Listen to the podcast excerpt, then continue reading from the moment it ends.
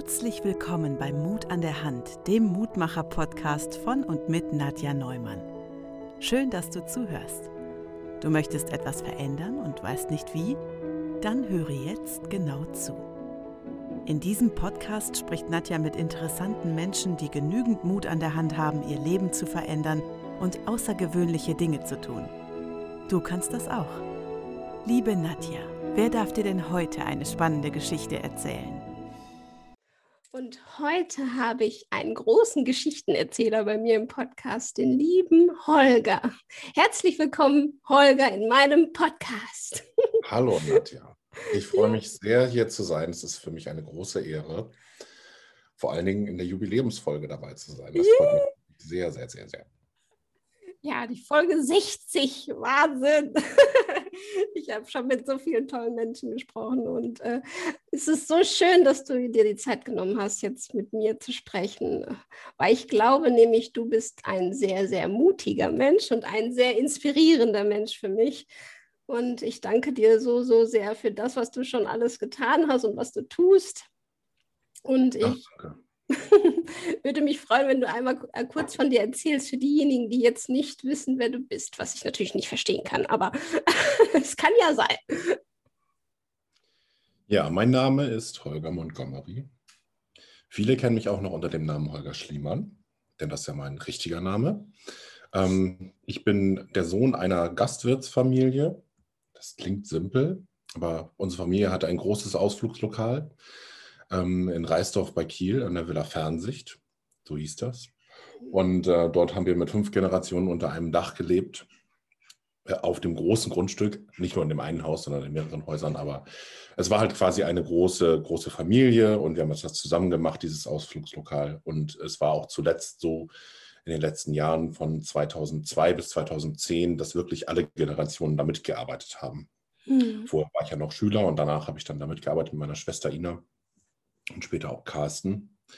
Ähm, ja, und wir haben dort in dem Ausflugslokal unseren Eltern geholfen, äh, in der Herbst-Winterzeit, wo es immer am schwierigsten war, überhaupt Gäste dorthin zu locken, äh, uns was einfallen zu lassen, sodass man das ganze Jahr über Geschäft machen kann. Und äh, wir haben uns ein Erlebnisrestaurant-Konzept überlegt. Und ähm, es hat erstmal viel Mut gekostet, natürlich äh, den eigenen Eltern zu sagen, ja, vielleicht sollten wir uns mal was Neues überlegen. Und, ne?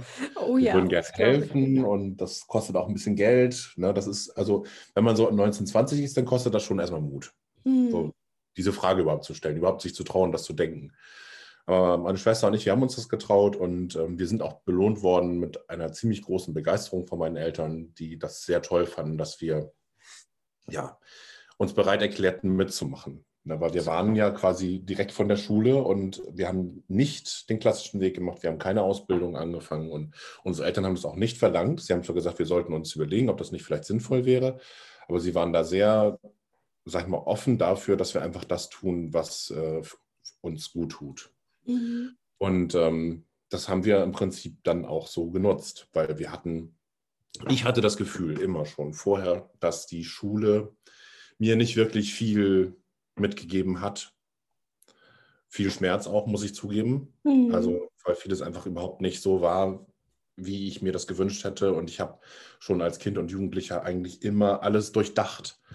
Und das war zu viel Denken und zu viel Denken hat dazu geführt, dass ich immer das Gefühl hatte, das ist, das, das, das, das ist weder schön, noch ist es irgendwie effizient, noch ist es irgendwie auch angenehm, weil ich auch in der Umgebung ähm, hatte ich nicht besonders viele Freunde und das war halt alles nicht so toll. Und in dieser, mhm. in dieser bunten Fantasiewelt äh, an der Villa Fernsicht, das war ganz anders, weil das war erstens vertraut und es war zweitens auch es war wirklich ein faszinierendes Universum, weil mein Vater hatte auf diesem Grundstück einen Vogelpark aufgebaut. Wow. Und mein Opa hatte in dem alten Restaurant einen Reptilienzoo aufgebaut. Ach, bräuchte, wow. überall irgendwelche Tiere. Und so bin ich groß geworden. Und drumherum noch das Naturschutzgebiet mit den wilden Tieren, die auch da waren. Also zum Beispiel, wir hatten wilde Eulen, die bei uns immer an den Bäumen saßen, jeden Abend zusammen mit unseren Ungus gerufen haben. Also ich, das ist ja wirklich, wenn ich das so zurückdenke, total krass, das so erlebt zu haben. Oh ja, so unreal, ne? Also ich finde, das ist ja, ja, eine Märchenwelt schon. Es wirkt so, wenn man so erzählt, aber für mich ja. war es halt komplett real. Ja. So auch in diesem, in, es war fast schon ein Wald, es waren uralte Bäume, die da rund um diese Villa standen. Das Grundstück war 30.000 Quadratmeter groß, um meine Hausnummer zu geben, mit dem Schwentine-Park nebenan, Naturschutzgebiet, mehrere Hektar. Also das war wow. am Rande eines Wohngebiets gelegen, wirklich sehr schön. Und es war auch ein sehr beliebtes Ausflugsziel. Aber wie gesagt, halt hauptsächlich im Sommer und im Frühjahr. Mhm. Und äh, dann haben wir gesagt, wie gesagt, Herbst und Winter müssen wir mal ein bisschen hier Gas geben, dass da was passiert. Und die erste Idee war natürlich, also, ja, wir könnten noch mal was mit Halloween machen, das ist ja eine alte Villa. Hat noch keiner irgendwie eine Halloween-Veranstaltung in der Region gemacht. Lass uns doch mal die alte Villa in eine Gruselvilla verwandeln. Spannend. Das hat keinen Mut gekostet, sondern das war eine Begeisterung. Ja. Äh, aber äh, es war was, was aber, es war, es war einfach nur schön. Wir haben äh, das ganze Haus ähm, dekoriert von innen. Wir haben alle mhm. Fenster zugehangen, weil wir wussten, dass, die, dass wir auch schon so öffnen zu Tageszeiten, wo auch Sonnenlicht reinstrahlen würde. Das heißt also, wenn man in diese Villa reingekommen ist, unter einem riesigen Pappmaché-Kürbis, der über dem Eingang hing, dann äh, wurde man empfangen von äh, ja, von Zauberern und äh, Vampiren, die da rumliefen. Also wir hatten quasi nicht nur unsere Servicekräfte kos kostümiert, sondern ich hatte auch von der Oper in Kiel, wo ich eine, ähm, ein Praktikum gemacht hatte, ein längeres, da hatte ich halt rumgefragt, ob nicht irgendwelche Leute Lust hätten, bei uns irgendwie im Restaurant mit rumzuspuken und da die Gäste zu empfangen. Auch haben auch einige Leute dann gesagt, ja, haben wir Lust drauf. Und das waren halt auch nicht irgendwie Schüler oder so, sondern das war halt wirklich, wir haben vorne am Empfang hatten wir so einen älteren Herren mit einem langen Rauschebart. Das war wirklich wie bei Harry Potter. Das war total cool. und äh, meine Tante, die hat äh, quasi auch mitgekellnert und die hat das, sie fand das so toll. Ähm, dass wir alles umgestaltet haben, dass wir diese Speisekarte gemacht haben, dass alles kreativ war, dass wir plötzlich Fledermaus-Ragout verkauft haben und gespaltenes Hirn. Und ich habe es natürlich so genannt, es waren normale Gerichte, aber es war alles ja. irgendwie lustig und kreativ äh, zurechtgemacht. Und es hat auch wirklich, weil wir das, glaube ich, mit Liebe gemacht haben, hat das Karma uns, glaube ich, direkt belohnt. Es war auch wirklich von Anfang an ein Riesenerfolg. Wirklich vom ersten Tag an war das Restaurant voll. Wow. Und es war ähm, wirklich wie, äh, als wenn man in so einen Film eintaucht, das selbst auch zu erleben. Nicht nur für die Gäste, sondern für uns auch. Mhm. Ja. Wunderschön. Ja, es war, es war eine tolle Zeit. Und es hat dann jedes Jahr an der Villa Fernsicht sich größer entwickelt. Wir haben äh, im ersten Jahr haben wir 1000 Gäste gehabt, im nächsten Jahr waren es dann äh, 3000, dann 5000, 10.000, 25.000 und dann wurden das immer mehr, bis es irgendwann so voll und so beliebt war in der ganzen Region, dass es gar nicht mehr zu steigern gewesen wäre. Wahnsinn, ne? Und äh, das passiert, wenn man einfach seinen Träumen lebt. Ne? Also schon da hast du das ja gemerkt, dass es funktioniert. Ja, total. Also das ist, das kann ich natürlich jedem nur empfehlen. Ne? Ja, ja, ja, genau. Und da muss also ich zu sein, ja, ne? Ich wollte eigentlich ja Filmregisseur werden. Ja, und dieser Traum, der war sehr, sehr, sehr klar für mich. Und mhm. ähm, jetzt muss ich halt sagen, dass mein Abitur das nicht hergegeben hätte, dass ich da irgendwie jetzt zur Filmhochschule hätte gehen können. Okay. Und deswegen habe ich einfach ein Jahr lang, äh, bevor wir das mit der Villa Fernseh gemacht haben, dieses Konzept vorgeschlagen hatte, so Eltern, habe ich ein Jahr lang halt ja, einfach mich so orientiert, wie man das so macht als junger Mensch. Ne? Mhm. Ich habe drei Praktika gemacht, eins als Raumausstatter, ein, eins als Mediengestalter und letztlich eins in der Ausstattung von den Bühnen von der Landeshauptstadt. Und das alles hat mich sehr begeistert, mhm. aber nichts von dem, das habe ich schnell gemerkt, ist etwas, was ich dauerhaft nur machen wollen würde. Ich habe schnell gemerkt, dass ich nicht der Typ dafür bin, etwas nur etwas dauerhaft zu machen. Das könnte ich gar nicht.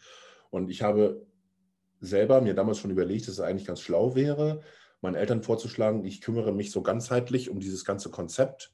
Wir mhm. machen verschiedenste Veranstaltungen, das ist abwechslungsreich, da kann ich mich quasi ja ausleben mit meiner Kreativität und äh, Menschen glücklich machen und das hat sich auch immer richtig angefühlt. Da war nie der Moment, dass ich gesagt hätte, nochmal, das hätte ich jetzt vielleicht doch anders machen sollen, vielleicht hätte ich doch eine Ausbildung machen sollen. Das, das war halt einfach so. Ich wurde direkt dafür belohnt, auch von den Gästen mit sehr viel Zuspruch ähm, und auch natürlich dem Erfolg, dass, dass das einfach auch richtig war, einfach nur das zu tun, was, was man fühlt, was das Richtige ist. Ganz unabhängig davon, was irgendwelche Dogmen sagen. Ne? Ja, und das finde ich großartig, weil wie so viele, die ich kenne oder ich ja selber, ähm, machen das einfach, weil man das so macht, weißt du? Und bei dir ist es so, du hast es halt nicht so gemacht, wie man es eigentlich macht, in Anführungszeichen. Und das ist so toll zu hören, dass auch das möglich ist. Also ich glaube, da kannst du sehr viel Inspiration und viel Mut anderen geben, es zu tun. Auch wenn dein Herz sagt, okay, klar, die Eltern haben vielleicht, bei dir war es ja noch nicht mal so, dass deine Eltern gesagt haben, nee, ihr müsst aber eine Ausbildung machen. Aber es gibt ja Menschen, die sagen, oder Eltern, die sagen, nee, nee, du musst jetzt erstmal eine Ausbildung machen und dann. Aber trotzdem da den Mut zu finden und zu sagen, nein, mein Herz sagt aber, ich will das so. Und auch, dass du so früh erkannt hast, dass du anders tickst. Weil ich glaube, ich musste erstmal über 30 werden, so ungefähr, um zu verstehen, wie ich funktioniere. Dass du das hm. in jungen Jahren schon konntest, das ist toll. Weiß auch gar nicht, woran das liegt, ehrlich gesagt, dass das äh, schon relativ schnell klar war. Ich, vielleicht liegt es daran, dass ähm, meine Eltern uns immer viel Freiraum gegeben haben, dass wir, also wir konnten auf dem Grundstück uns kreativ austoben. Ne? Also das, da gab es ja so ein, zum Beispiel riesige Rhododendronbüsche, die über 100 Jahre alt waren. Die waren wie so eine riesige Höhle, in der man irgendwie als Kinder spielen konnte. Wow. Und da haben wir alle möglichen Outdoor-Spiele gemacht. Also da waren wir dann irgendwie Hexen und Zauberer, da haben wir Regina Regenbogen haben wir gespielt, da im Wald. Ähm, dann haben wir immer, wenn wir irgendwas besucht haben, haben wir das nachgebaut. Karl-May-Spiele zum Beispiel.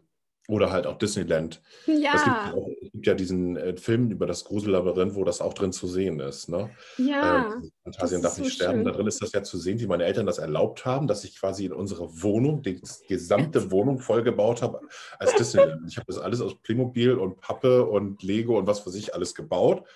Und ich habe auch wirklich monatelang dafür gebraucht, bis das fertig war. Wow. Aber ich, ich, durfte mich halt da austoben. Und meine Eltern sind dann auch, weil es das war so viel Arbeit, dass es dann auch noch ein paar Monate stehen bleiben durfte. Ja, klar, das ja. wäre viel zu schade. meine Eltern jeden Abend über dieses Disneyland quasi wie so Störche so ins Bett gestiegen, damit sie überhaupt in ihr Bett konnten.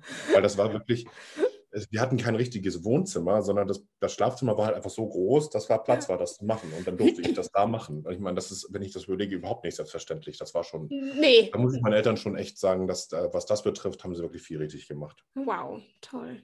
Und ähm, da hast du es gerade erwähnt, Grusellabyrinth. Ne? Du, also von Villa Fernsicht waren wir stehen geblieben. Seid ihr ja gewachsen. Oder, ne? Also du hattest ja, warst ja nochmal mutig mit deiner Schwester und Carsten zusammen und habt euch ja vergrößert. Ja, also wir waren, also ich glaube, dass, ich weiß nicht, wie ich das beschreiben soll. Ich fange mal so an. Hm. Wenn man sowas macht und das von Erfolg gekrönt ist, dann treten immer schnell Leute auf den Plan, die einem das nicht gönnen. In unserem hm. Fall waren das Anwohner an der Villa Fernsicht. Ähm, die haben sich dann beschwert über angeblich zu viel Lärm und im Wohngebiet würden zu viele Autos parken und solche Geschichten. Und ich als junger, unbedarfter Mensch musste mich dann mit dem Ordnungsamt und äh, dem Bauamt dann rumplagen, das irgendwie zu lösen. Mhm. Und ich glaube, ich habe das auch ziemlich gut hingekriegt. Wir haben dann äh, das erwirken können über den äh, Ausschuss von der Gemeinde, dass dann das Wohngebiet abgesperrt wird, dass dann die, äh, die Gäste mit Bus-Shuttles vom Gewerbegebiet, vom, vom Baumarkt dann dahin gefahren wurden. Da muss, es war ziemlich viel Aufwand, auch kostentechnisch, das alles so zu organisieren. Mhm. Aber auch das führte unterm Strich nur dazu, dass diese Anwohner sich dann noch mehr auf den Clips getreten fühlten. Weil natürlich, als sie in, diese, in dieses Wohngebiet dann reinfuhren, hatten die dann quasi so eine Art Anwohnerausweis. Den mussten sie auch nicht vorzeigen. Wir, wir haben aber gesagt, es wäre nett, wenn, damit man halt quasi die Leute herausfiltert, die als Gäste dort nicht mehr reinfahren sollten. Ne? Ja. Das war halt einfach auf dem Gelände selbst war so viel los, dass es nicht ging, dass die alle dort parken würden. Das wäre unmöglich gewesen. Das, das kann ich mhm. auch nachvollziehen, dass das halt einfach zu genau. viel Stress für die Anwohner gewesen wäre. Naja, aber das, die Leute haben sich dann wiederum bei der Gemeinde beschwert, dass wir die ja nötigen würden, diesen Ausweis vorzuzeigen. Und dass das ja gar nicht ging, an einer öffentlichen Straße sowas zu machen. Ja. Ich muss mal ganz kurz einmal nochmal schneuzen. Ja. Ich habe ein bisschen Heuschnupfen. Hat ich.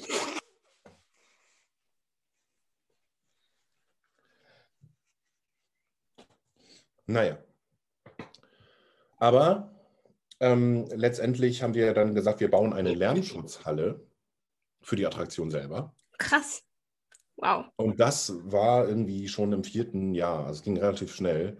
Und diese Lärmschutzhalle sollte halt das Problem ein für alle Mal lösen. Es sollten mehr Parkplätze auf dem Grundstück gemacht werden und eine Lärmschutzhalle gebaut werden, wo dann die Attraktion reinkommt. Und diese Attraktionshalle sollte dann dauerhaft dort Heimat des Grusellabyrinths und auch andere Attraktionen werden, die das Jahr mhm. über dort stattfinden. So, und dann äh, haben wir einen positiven Bauvorbescheid bekommen vom Kreis Plön. Es war sehr kompliziert mit sehr vielen Auflagen, weil direkt neben dem Naturschutzgebiet und dem Außenbereich und direkt mit Wohngebiet und Lärmschutzgutachten und so weiter. Also es war also wirklich ein, ein Riesenakt, das alles bis dahin hinzukriegen. Ich war fast das ganze Jahr über nur damit beschäftigt. Und positiver Bauvorbescheid hätte eigentlich geheißen, wir hätten das jetzt auch so umsetzen können. Mhm. Das ist quasi fast die Baugenehmigung. Ne? Aber der formale Akt, dass dann die Baugenehmigung äh, kommt, da muss dann die Gemeinde auch nochmal zustimmen im Bauausschuss. Und da war dann eine Anwohnerin, ich war an dem Treffen leider nicht dabei, eine Anwohnerin, die da hingegangen ist und gesagt hat, also es ist unmöglich, dieser Schlieb, wirklich, da hat doch ein Gast vor meiner, vor meiner Einfahrt geparkt. Sie wollen doch nicht wirklich dem das genehmigen. Und dann haben die das uns versagt, die Baugenehmigung. Boah, das ist schon. Und das war das erste Mal, dass, dass ich so richtig gemerkt habe, wenn man viel Energie erzeugt, gibt es auch eine mhm. Gegenenergie. Die ist da, mhm. definitiv. Und deswegen muss man da sehr vorsichtig vorgehen. Mhm. Und da war ich einfach noch zu naiv. Ja, klar. Ich bin dann damit konfrontiert worden, habe das versucht zu lösen. Es hat sich hochgeschaukelt zu einer Bürgerinitiative von einigen Anwohnern gegen uns, eine riesen mhm. Presseaufmerksamkeit in, in Kiel und Umgebung. Ähm, dann gab es andere Anwohner, die für uns gekämpft haben mit Unterschriften sammeln und was weiß ich alles. Es war wirklich ein großes Ding.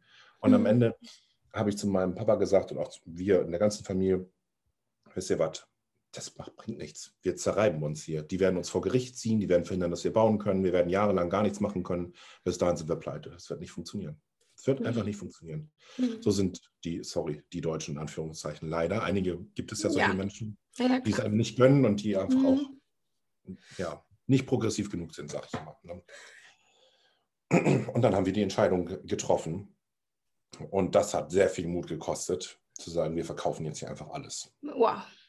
Das, das ganze Grundstück, das ganze Gebiet, was, wo wir aufgewachsen sind. Und äh, ja, das Problem war aber, dass wir dann in dem Jahr, wo wir das verkaufen wollten, schon das Grusellabyrinth dort nicht mehr machen durften.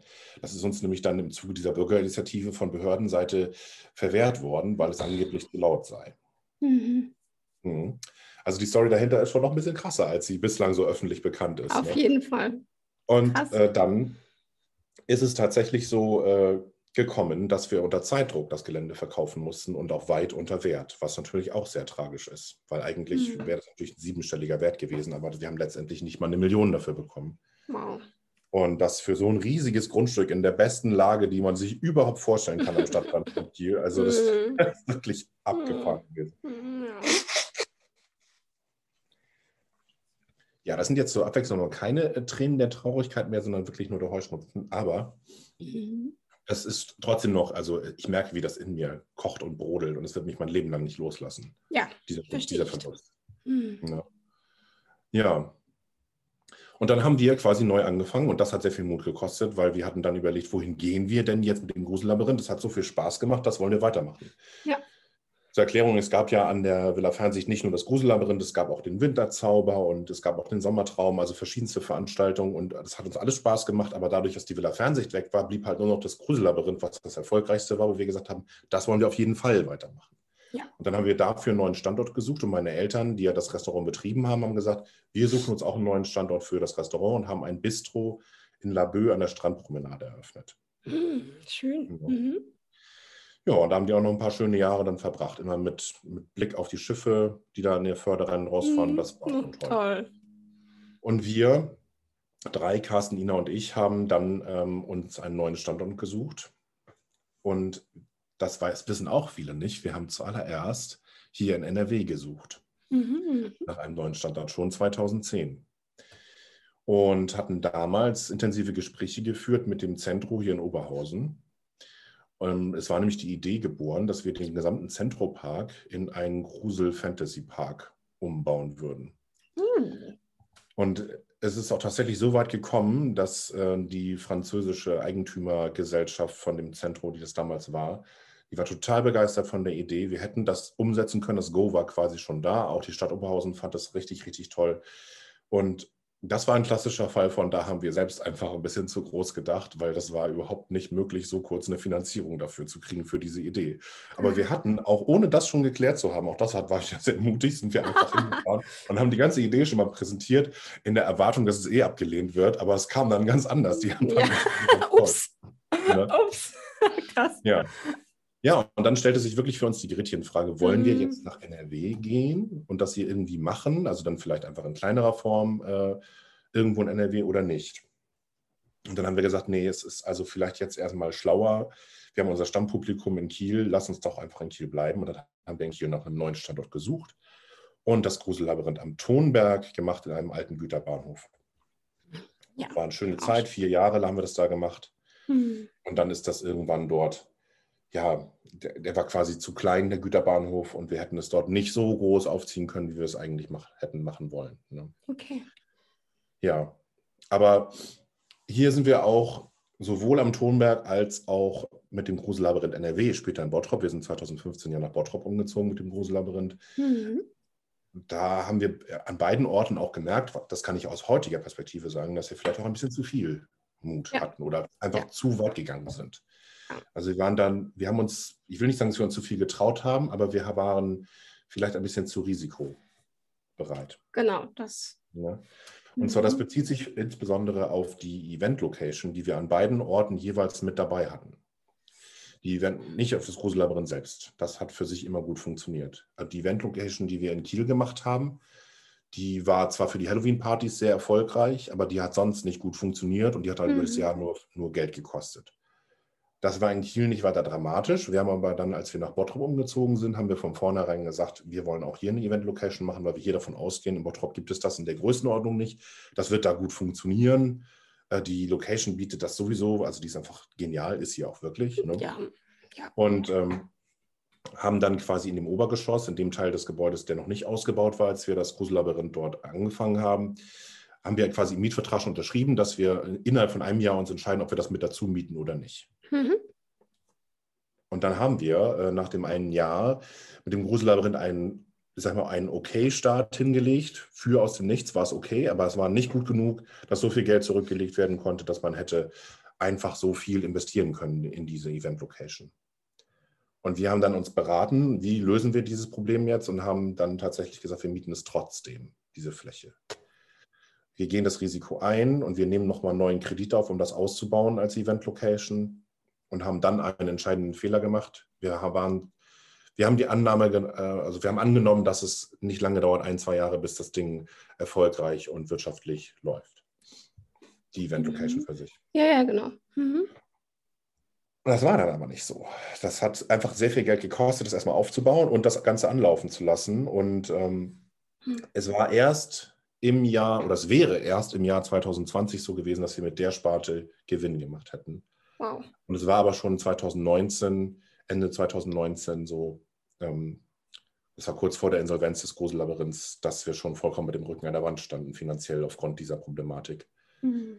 Hauptsächlich. Es gibt auch ein paar andere Probleme, unter anderem mit, mit Marketingbudget und so, aber das ist, das ist der Hauptgrund und mhm. äh, es ist in, insofern bitter, als dass 2020 diese Location fast komplett ausgebucht.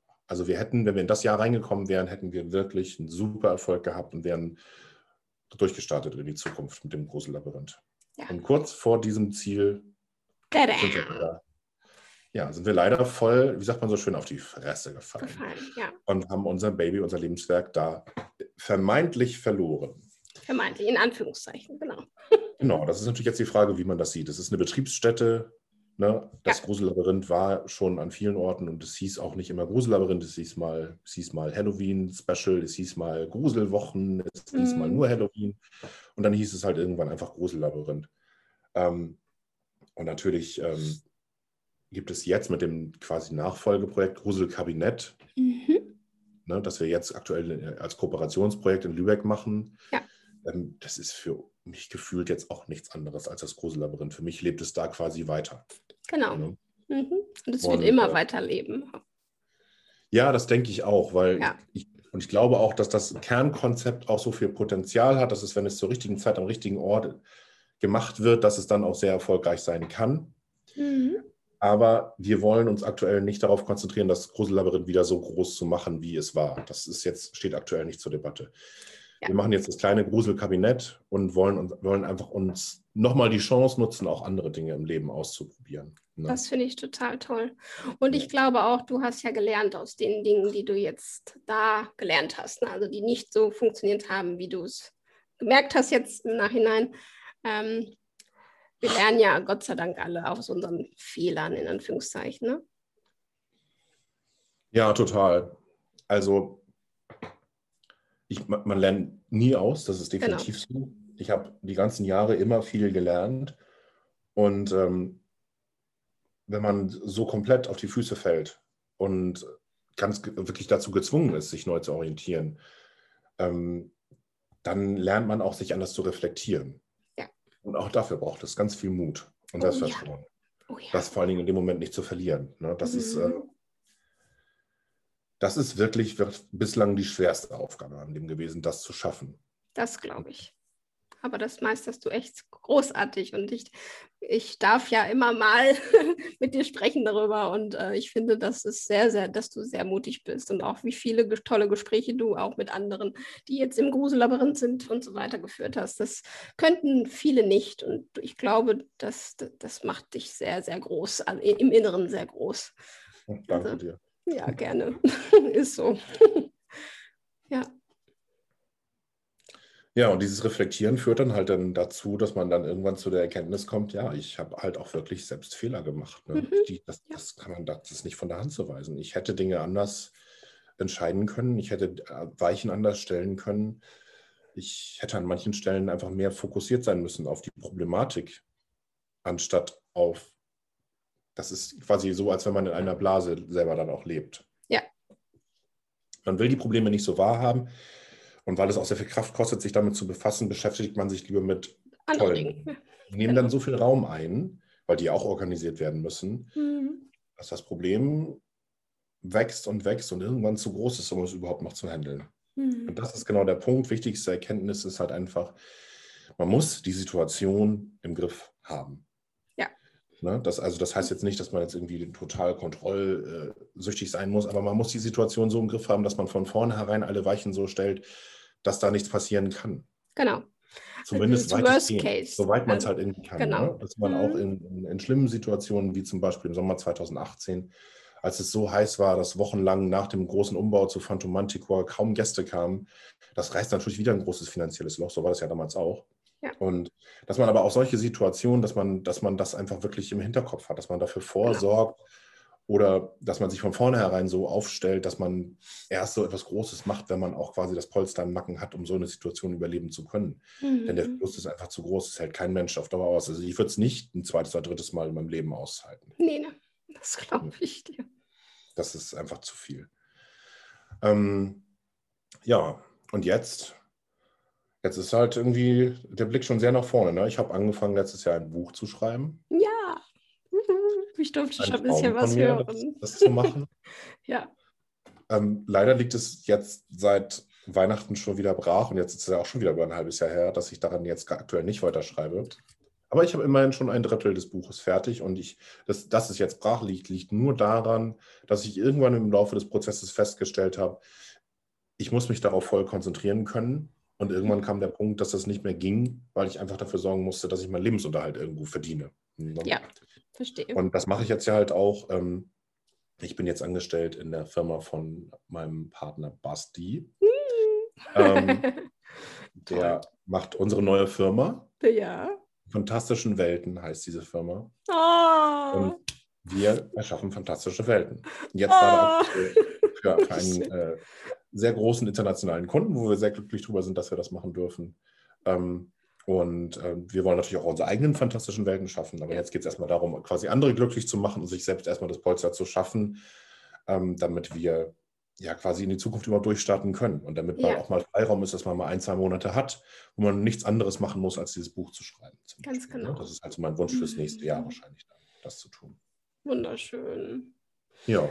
Ach, das finde ich so toll. Und ähm, was ich bei dir so faszinierend finde, dass du diese Vision, die du hast, erstmal umsetzt, natürlich, aber auch, dass du so groß, große Visionen hast. Ne? Also ich, wenn ich manchmal mit Menschen spreche, die, die haben entweder gar keine Visionen oder wenn dann so kleine, wo ich denke, ja, das, äh, ja, träum doch mal groß.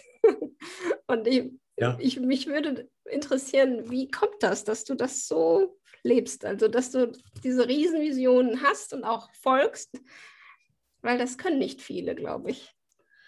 Der größte Traum ist wie ein Feuer. Ab einer gewissen Größe wird ein Traum zu einem Feuer. Und das brennt dann. Das ist quasi, durch Leidenschaft wird das quasi genährt, dieses Feuer. Mhm. Und das ist etwas, was ich, glaube ich, jedem nur mit auf den Weg geben kann.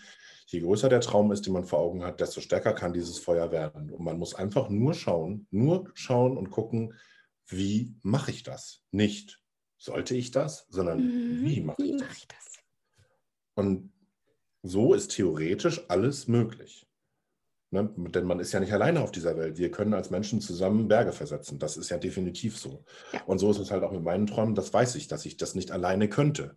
Mhm. Und ich habe jetzt schon so viele, ja, fast, ich kann fast sagen, Tausende von Menschen kennengelernt, die mit daran mitgewirkt haben, Berge zu versetzen und jeweils auch immer auch sich einen eigenen kleinen Traum damit zu erfüllen. Und das macht mich sehr glücklich. Also das ist mit das Schönste in meinem Leben, dass ich das, dass ich das bislang so leben konnte. Und das ist auch für mich mhm. viel mehr wert, als irgendwie drei Wochen äh, auf Mallorca in der Sonne zu hängen oder da Party zu machen. Das ist, äh, das ist einfach schön, Menschen glücklich zu machen, sowohl die Gäste als auch die Leute, die daran beteiligt sind. Das erfüllt mich sehr. Ja, das ist total toll. Und ich war ja ein Teil davon schon. Ne? Also im Grusel-Labyrinth, ich habe es ja gefühlt.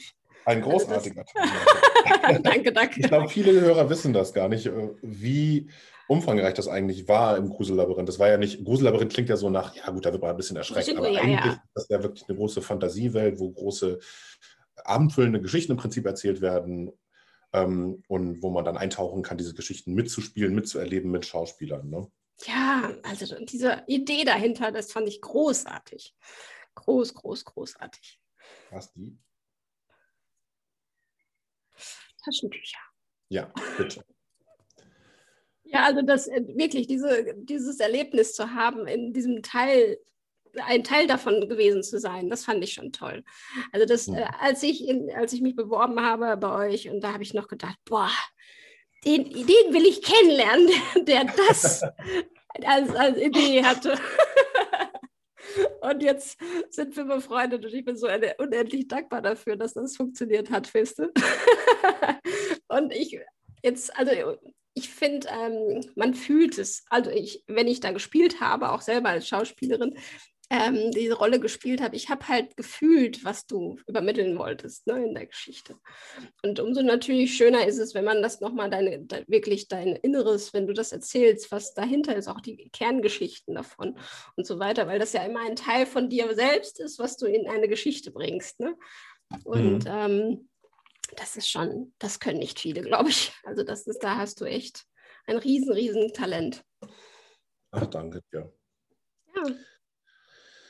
Ja, es ist halt einfach, ähm, es ist wirklich schön zu sehen, wenn quasi eine Attraktion einfach mehr wird als nur die Summe ihrer, sag ich mal, Teile. Ne? Die, die mhm. Summe der Teile, die aus einer Attraktion normalerweise ausmachen, sind halt die Kulisse, das Licht, der Sound. Ähm, und dann kommt quasi bei uns kommt im Prinzip dann der Sternenstaub noch oben drüber und das sind halt mhm. einfach wirklich sich, dass wir uns trauen, Emotionen mit ins Spiel zu bringen. Oh ja. Ne? ja das ist so, ich habe auch schon mit Leuten aus der Branche gesprochen. Viele trauen sich nicht oder denken gar nicht darüber nach, dass es toll wäre, Emotionen mit ins Spiel zu bringen.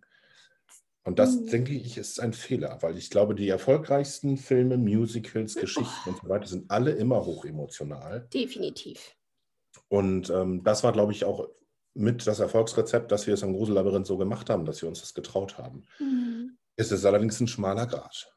Ja, klar. Weil es erfordert, dass man alles äh, genau einstellt, dass es halt eben nicht kitschig wirkt, genau. dass es authentisch funktioniert und dass die Leute sich mitgenommen fühlen. Weil man, wir haben die Leute oft damit überrascht, dass plötzlich Emotionen in einer Szene im Grusellabyrinth vorkommen, erwartet man ja als Besucher nicht. Nee, nee, da wirst du doch erschreckt. So. Oder dass plötzlich bei, im Bann der Finsternis Themen wie, äh, wie Trauer behandelt ja. werden. Mhm. Mitten in so einer Show, wo es eigentlich ja nur um Unterhaltung geht, das ist natürlich äh, für viele Leute erstmal so, was, was ist das jetzt so? Aber wenn die Leute dann am Ende da stehen und applaudieren und sich vielleicht auch ein Tränchen verdrücken und dann glücklich rausgehen und sagen, ach, das war so toll, hm. so quasi wie, äh, ja, das klingt jetzt ein bisschen blöd, aber fast wie so ein Disney-Film, ne? Ja. Das einfach, dass man das lässt dann in so einem schönen, guten Gefühl zurück und man kann auch was mitnehmen.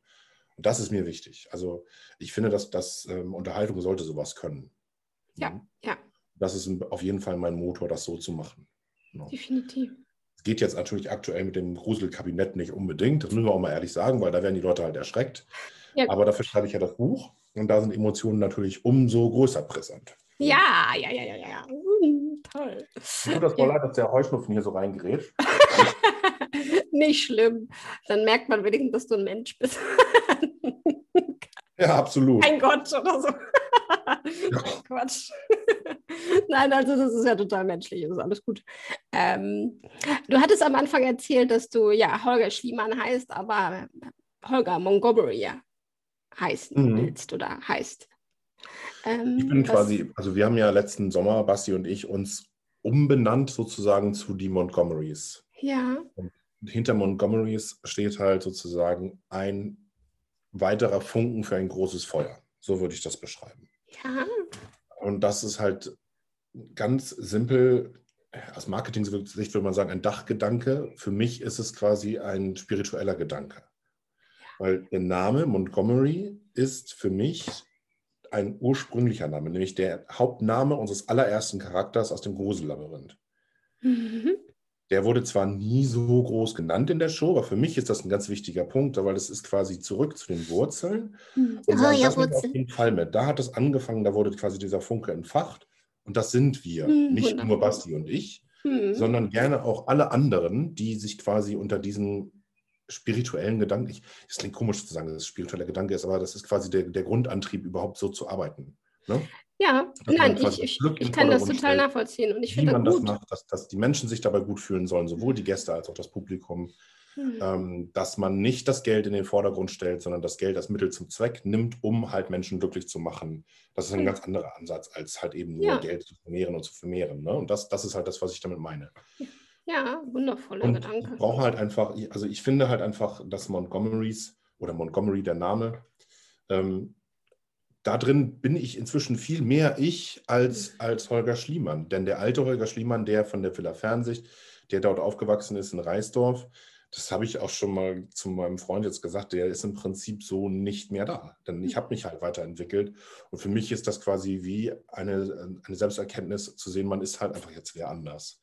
Ja, Ich versammle mich, ich muss mich ja, wenn ich jetzt von anderen Leuten in Zukunft verlange, dass sie sich quasi damit äh, identifizieren sollen und können, dann sollte ich es 100% tun, denke ich. Und deswegen Mhm. finde ich es super cool, diesen Namen auch zu tragen.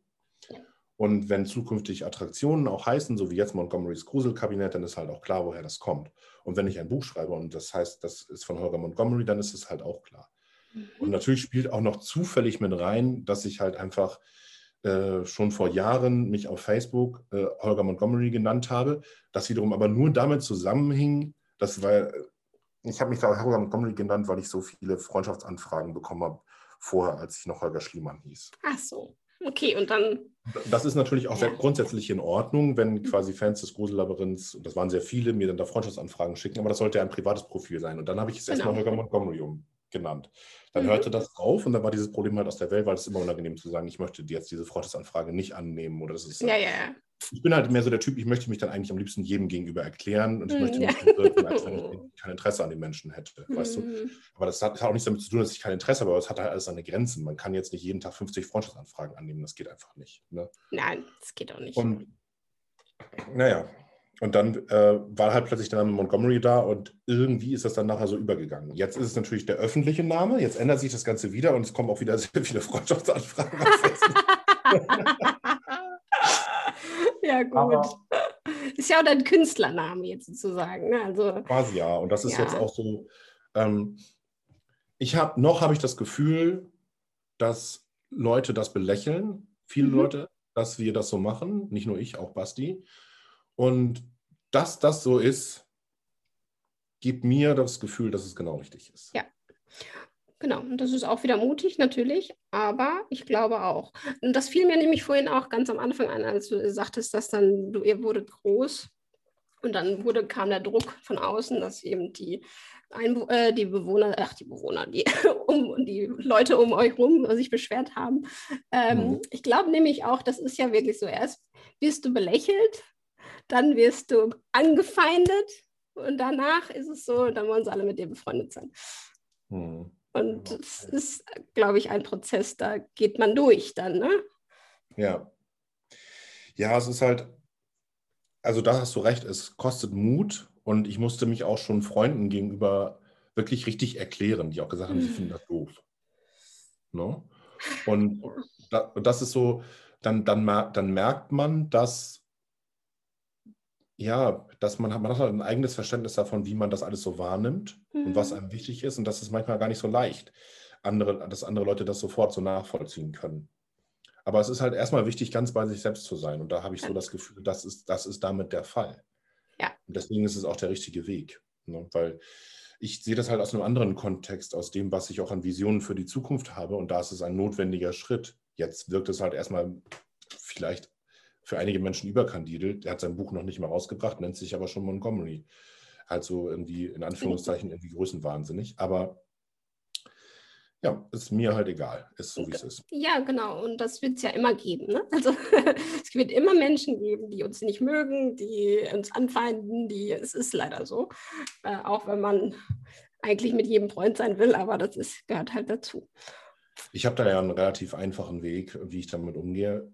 Ich mache die Dinge mit Freude und mit Leidenschaft und entweder ist man davon begeistert oder man lässt es bleiben. Ich reiche quasi jedem die Hand, einfach sein Glück darin zu finden sowohl als mhm. Gast als auch als Mitarbeiter. So war das immer. Ja, und so wird es auch in Zukunft sein. Und ich habe halt auch gemerkt, zum Beispiel in der letzten Phase des Grusellabyrinths, da gab es auch äh, Kollegen im Ensemble, die sich zum Beispiel mit mir oder mit meiner Art vielleicht jetzt nicht so gut identifizieren konnten. Und das lag ganz klar daran, dass ich in der letzten Zeit im Grusellabyrinth im letzten Jahr kaum noch Zeit hatte, mich um das Ensemble richtig zu kümmern. Hm. Und da habe ich halt einfach gemerkt, dass diese persönliche Bindung gerade auch zwischen mir und den Leuten, die daran mitwirken, an diesem Traum, in Anführungszeichen, dass das super wichtig ist, immer. Das muss einfach im Fokus stehen, dass wir da gemeinsam an was arbeiten, wo es sich quasi auch für zu kämpfen lohnt und wo es halt auch sich lohnt. Wo, man muss ja sehr viel Energie dafür aufbringen. Man denkt immer, ja, ein ja. Theaterstück zu spielen, das ist leicht. Nein, das ist, das ist immer sehr viel Energie. Man ist danach völlig fertig, ob das ein Zwei-Stunden-Stück ist oder eine fünf, sechs, sieben, acht Stunden Schicht im Grusellabyrinth. Und das ist genauso eine Höchstleistung wie auf der Bühne. Sogar noch krasser, weil alle zehn Minuten neue Gäste reinkommen. Auf jeden Fall. Und du musst es immer on point sein wieder. Also zumindest die meisten haben das getan. Und deswegen habe ich da so einen Wahnsinnsrespekt vor, was da geleistet wurde und wird. Das ist hm. schon wirklich fast übermenschlich. Und ähm, das ist quasi wie so eine Glücksmaschine, nenne ich das. Ne? das habe ich ja auch, ähm, das gibt ja diesen Spruch, ne? das Glück ist das Einzige, was sich vermehrt, wenn man es teilt. Ne? Mhm. Und äh, das ist halt auch was, was ich mir eigentlich als Leitfaden fürs Grusellabyrinth immer gesetzt hatte. Mhm. Ja, das äh, ist heute noch so. Wenn wir auf die Zeit achten müssen, sag Bescheid, weil ich habe nämlich noch eine kleine Überraschung für dich. Oh, ja, also wir, jetzt haben wir, glaube ich, noch, also wir sind irgendwie Viertel nach zwölf angefangen, also wir, alles gut. Ähm, also eine Stunde meistens sprechen wir ja. okay. Ja. Ja, ja, das ist ja wundervoll. Weißt du, was auch noch vielleicht irgendwie ganz interessant ist? Das wirkt jetzt vielleicht für viele Zuhörer so, als wenn äh, ich wirklich äh, mutig sei. Ja. Ich habe mich aber oft selbst gar nicht so empfunden. Das fände ich nämlich auch sehr interessant zu wissen.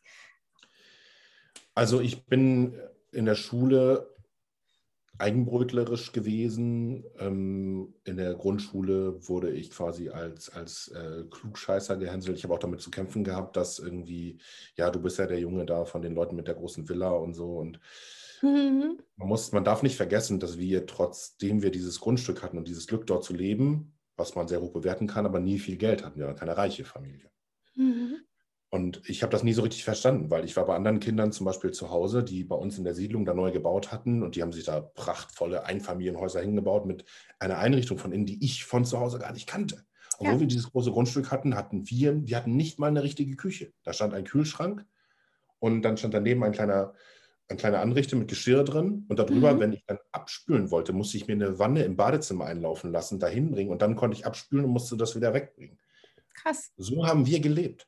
Ähm, wir hatten keine Badewanne, wir hatten da nur eine Dusche und die war alt und oll und da wollte man eigentlich auch fast gar nicht duschen. Ich habe es natürlich trotzdem gemacht.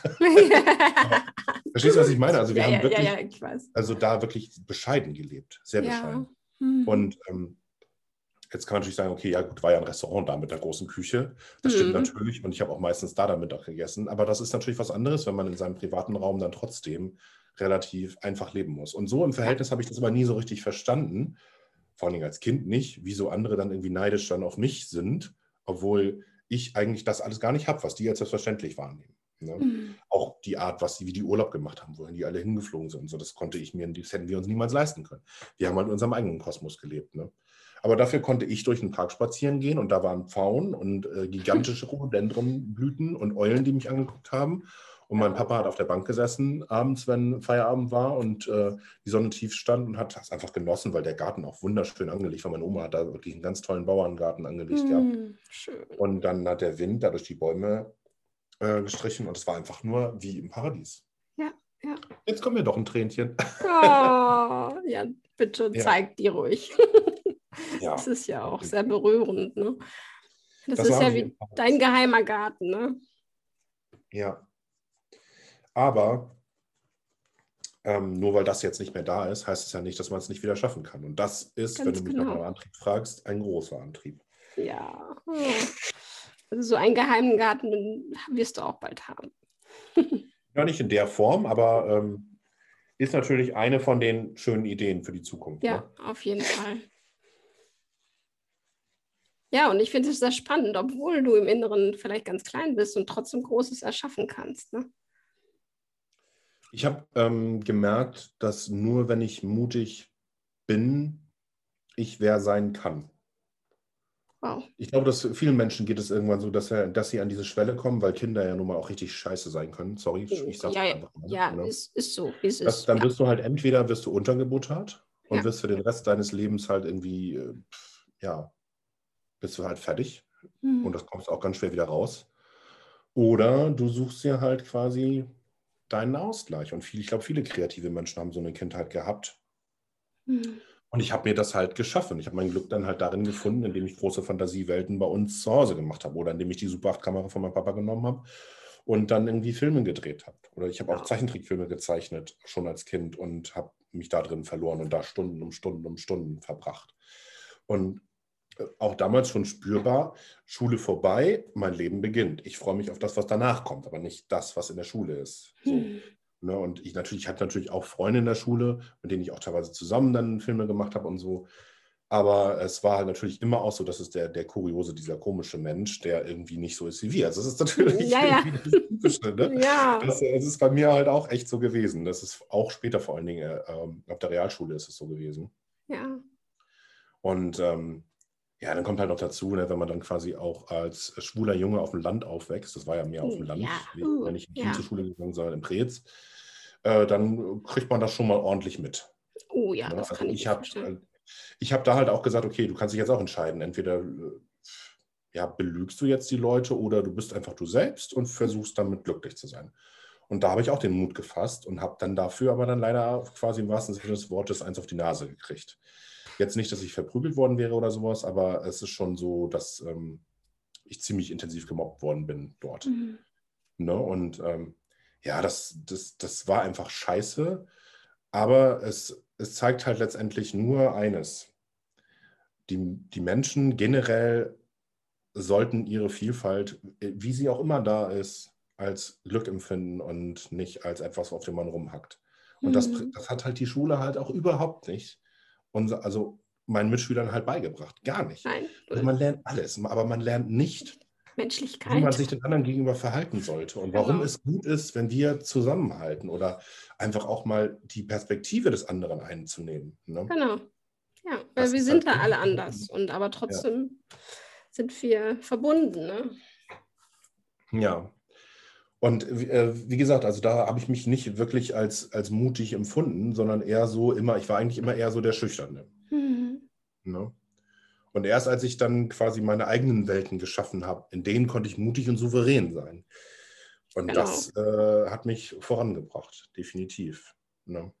Aber es ist halt so auch, wenn man dann zum Beispiel, du hast die ersten Mitarbeiter und musst vor denen sprechen. Das kostet am Anfang Mut. Und ähm, hat mich auch sehr viel Mut gekostet. Und ich bin auch so der Klassiker. Ich habe zum Beispiel mit Mitte 20 fand ich es noch furchtbar, irgendwo anzurufen. Ich hatte total die Telefonphobie. Das ist selbst heute noch so für mich manchmal, dass, ich, dass mir das unangenehm ist. Mhm. Ne? Obwohl ich mit jedem sprechen kann und wenn ich will, kann ich zu jedem gehen und ich kann auch immer mit meinem Charme und meiner Souveränität überzeugen. Auf Ich weiß, dass ich das kann, aber dieses Mhm. Gefühl ist immer noch da. Mhm. Ne? Das, das ist halt einmal, das ist quasi wie so ein, ähm, die, ich nenne es mal so, das, was das Feuer, was auf der einen Seite da ist, dass diese Leidenschaft, die da brennt, die muss halt immer auch die Zweifel parallel löschen. Mhm. Das ist dauerhaft so. Weil du gehst nie so straight aus der Tür und bist so 100% in der Waage. Das, ich glaube es nicht, dass es das gibt. Also ja. ich, ich habe noch niemanden kennengelernt, der so ist. Mhm. Jeder versteckt sich irgendwo hinter oder ist, hat insgeheim irgendwelche Ängste. Ja, und so ist es bei mir halt auch. Aber solange man den Mut aufbringt, halt immer irgendwie sich Dinge zu trauen, die von dem man eigentlich am meisten Angst hat, merkt man dann immer ganz schnell, äh, das bringt aber ja doch ziemlich viel und dann ja. nicht voran. Ne? Ja, und mit dieser, dieser Angst, da durchzugehen, da ist ja Entwicklung möglich. Ne? Also das, da, wo die Angst ist, ist ja Entwicklung. Und ähm, ja. da durchzugehen und zu merken, wow, das habe ich geschafft, obwohl ich so eine Göttel in der Box hatte, sozusagen. ist ja schon beeindruckend dann. Also ich finde, das ist immer wieder, also ich habe das ja auch immer wieder durchbrochen und jedes Mal denke ich, geil, dass du das getan hast. Und, ähm, ne? und mhm. dann sind die anderen Sachen, die, die sind ja, werden ja immer alle kleiner, weißt du, das ist ja das Schöne. Und jetzt ja. vor der Kamera zu sprechen oder so, ne, im Fernsehen hast du ja auch gesprochen und so, das ist ja wahrscheinlich auch, da, am Anfang ist da Angst, aber dann, umso öfter du das machst, ist ja alles wieder gut. Ne? Ja, das ist quasi dann irgendwann ist es so, ja, dann ist es, man hat das dann irgendwann einfach wirklich gelernt. Ja, und deine Komfortzone. das ist halt auch wirklich ein Prozess, der auch wirklich Jahre dauert. Also bei mir war das zumindest so. Hm. Ich habe das ja fast 20 Jahre lang, das Grusellabyrinth jetzt äh, gemacht. Wir haben ja bald 2022, dann sind es 20 Jahre. Und ähm, das hat, ja, das erste Mal, dass ich das Gefühl hatte, so richtig ganz entspannt vor der Kamera zu sprechen, das war erst in Bottrop. Hm. Ja. Ne? Okay. Und mhm. das, das, Problem ist halt auch immer, wenn man von der Kamera sprechen muss, dass haben halt oft gesagt, ja, es geht jetzt um das und das und das und sie haben 30 Sekunden. Und dann denkt man so, oh mein Gott, wie ich das schaffen? Dabei irgendwie auch noch irgendwie nett, charmant und äh, so zu klingen und das alles muss rüberkommen. Ja, ja. Ist, man merkt das ganz oft, wenn Leute interviewt werden, die irgendwie Freizeitattraktionen betreiben, selbst die Marketingleute, die herzen da durch und rennen förmlich durch die Texte, ähm, weil das so schwierig ist, das alles in kurzer Zeit rüberzubringen. Ne? Gott, das glaube ich. Und ich rede ja auch immer viel zu viel. Also ich, für mich ist auch, ich schweife immer aus Geschichten. Das ist doch gut. Ja. Ja, aber wenn man in 30 Sekunden irgendwas machen soll, manchmal bei den Stories schon, denke ich mal, wieso nur 15 Sekunden? Ja, du, ich, dadurch, dass ich selber das Praktikum beim Fernsehen gemacht habe, weiß ich halt, wie es funktioniert. Ja, ja, ich habe halt okay. halt wirklich da gesessen mit dem Cutter, war da in dem Raum mehrere Tage und habe halt gemerkt, oh, äh, alles klar die Interviews, die mit den Leuten gemacht werden, die werden immer irgendwo abgeschnitten und ja. zwar meistens relativ schnell. Die, die nehmen so, so viel auf und es wird nur ganz wenig davon genommen. Mhm. Und da, in dem Moment habe ich mir schon gesagt, wenn du mal vor der Kamera stehst, um Interviews zu geben, dann sprichst du einfach in dem Zeitfenster, was die brauchen. Und ja. versuchst aber also das Super toll. Und dann brauchen die es auch nicht schneiden. Und es hat meistens tatsächlich sogar geklappt, dass man dann wirklich auch alles rüberbringen konnte. Aber das ist natürlich auch aus der Sicht, dass ich möchte gerne Werbung für meinen Grusellabyrinth machen. ja, verstehst du, da versuchst du natürlich ja, ja, klar. Das macht es aber doppelt kompliziert, weil da redest du nicht einfach, sondern du musst halt echt alles taktisch durchdenken. ja, verstehe ich total. Ja, jetzt kommen wir so langsam zum Ende, mein Lieber. Also ich könnte jetzt zwei Stunden ja. lang zuhören, ähm, also so ist ja nicht, aber ich will es ja auch nicht zu lang werden lassen. Ja, ich habe mir überlegt, auch wenn ich noch nicht viel über mein Buch erzählen kann, möchte ich dir eine kleine Überraschung äh, spendieren. Und zwar oh. möchte ich dir ein, eine kleine Passage mal ähm, quasi zitieren, vortragen. Oh, wundervoll. Das ist ja toll. So, jetzt macht es euch gemütlich. also es gibt, in, es gibt in diesem Buch ein kleines Mädchen, äh, das vor einer Herausforderung steht. Nämlich, äh, sie stellt sich die Frage, sollte ich Hilfe rufen oder sollte ich versuchen, diese Situation alleine zu durchstehen? Mhm. Das ist auch wirklich eine schwierige Frage. Ne? Ja, auf jeden Fall. So, die Frage lautet, ist diese Situation ausweglos genug, um Hilfe zu rufen? Entgegnete Punkt, Punkt, Punkt. Den Namen möchte ich noch nicht verraten. Und dann kam die Antwort, wenn wir uns nicht trauen, eine Entscheidung zu treffen, entscheiden wir uns dennoch, philosophierte Punkt, Punkt, Punkt. Nur ist die einzig getroffene Entscheidung dann, im Hier und Jetzt zu verweilen.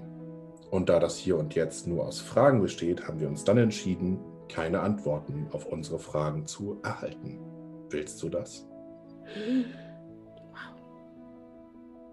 Nein, erwiderte sie deutlich. also es ist immer, man braucht immer den Mut, eine Entscheidung zu treffen. Definitiv. Und das, ich glaube, das geht ganz vielen Menschen so, dass wenn, wenn schon dieser Punkt kommt, dass man eine Entscheidung wählen soll und man sich gar nicht entscheiden will, dass man einfach einen Schritt zurückgeht. Und das ist falsch. Man muss nach vorne gehen und diese mhm. Entscheidung treffen. Mhm. Und im Zweifelsfall, wenn man dann die falsche Entscheidung getroffen hat, dann kann man sie beim nächsten Mal richtig treffen. Man kann da gar nichts falsch machen. Man kann ja. nur vorankommen. Ja. Also. ja. Und das ist für mich auch eine ganz wichtige Message, auch in diesem Buch und auch generell. Das äh, finde ich, kann man nicht oft genug sagen. Wunderschön. Ja, ganz genau. Ah, Volker, Dankeschön. Ich danke dir. oh, das ist so schön. Ah, kriege ja schon wieder Pipi in den Augen. Die Heulschuld mir. nee, es ist wirklich sehr berührend, mit dir zu sprechen, immer wieder. Also, aber jetzt eben auch da deine Geschichte schon zu lauschen, ein Teil davon. Und da weiß man ja schon, wie tief das geht, wie deep. Ne?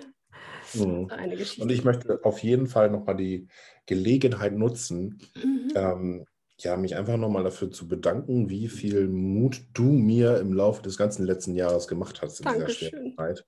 Auch vor allen Dingen auch an die großen Visionen zu glauben mhm. und da dran zu bleiben und nicht zu sagen, jetzt geht es in eine komplett andere Richtung, sondern das ist richtig. Es ist immer noch alles richtig und halt daran fest. Ähm, vielen lieben Dank. Da hast du echt ganz viel in mir ausgelöst. Mhm. Danke. Danke dir. ja, danke schön. das kann ich Zuhörern nur empfehlen. Ähm, dass, da machst du ja, als Freundin mir gegenüber natürlich einen super Job, aber ich glaube auch, wenn man dich bucht, kann man da wirklich nur profitieren. Dankeschön.